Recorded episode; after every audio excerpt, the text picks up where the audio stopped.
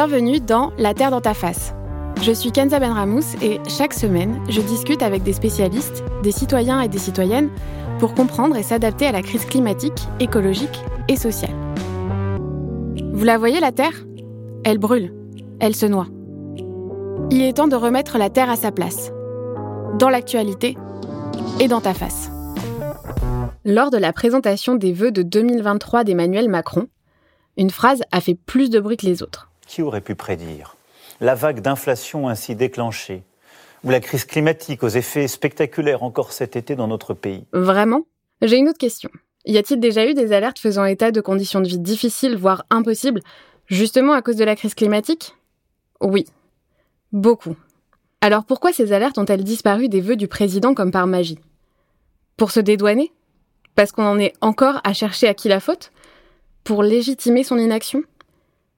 Mais la crise climatique, elle, elle va pas disparaître sous les manipulations d'un prestidigitateur un peu doué dans son domaine. Il était aussi beaucoup question dans ce discours de transmission pour les générations futures. Alors allons-y, parlons de transmission. Il y a quelques mois, dans le prologue de La Terre dans ta face, j'explorais l'invisible, ce qui existe mais qu'on ne voit pas. Aujourd'hui, je voudrais me pencher sur ce qui n'existe pas, ou peu, mais qui reste à créer pour pouvoir transmettre un monde viable. Faisons un état des lieux. Aujourd'hui, ce que l'on va transmettre, ce sont des continents de plastique, des zones inhabitables, des rues et des parkings pleins de voitures, un amour inconditionnel de la hiérarchie et l'importance de la richesse matérielle. Et cette liste n'est pas exhaustive. Ça vous fait rêver, vous? Moi, pas tellement. Mais si on y réfléchit bien, c'est assez normal de vouloir sa voiture personnelle, sa maison avec six chambres et trois salles de bain. C'est ce qu'on nous montre à longueur de journée, ce qu'on nous impose comme symbole de réussite. Et c'est ce qu'on connaît, toujours plus et toujours plus grand. La recette parfaite d'un bonheur assuré. C'est vraiment ça le bonheur Je ne suis ni philosophe, ni voyante, mais je suis persuadée que l'on peut être heureux et heureuse et œuvrer à la création d'un monde que l'on pourra transmettre sans mourir de honte. Alors oui, il faut en avoir envie. Il faut qu'on nous en donne l'envie. On pourrait nous donner envie de vivre sans un flot de voitures permanent aux heures de pointe et nous faire redécouvrir des légumes oubliés au lieu d'acheter des tomates en hiver.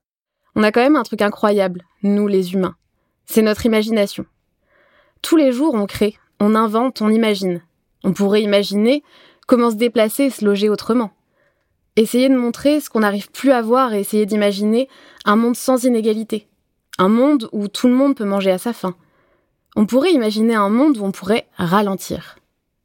Dire qu'un autre monde est impossible, que parce qu'on a toujours fait ainsi, pourquoi on devrait faire autrement, c'est se mentir à soi-même et c'est nier l'histoire et le pouvoir de l'art.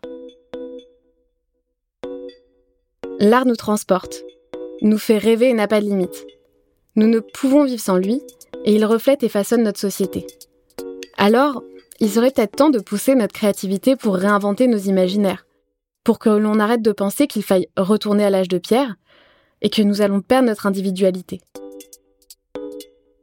À nous de donner à voir, sentir et entendre un avenir viable et enviable. Je vous donne rendez-vous la semaine prochaine pour imaginer d'autres possibles et continuer d'essayer de trouver des solutions pour faire face à la crise écologique. À très vite!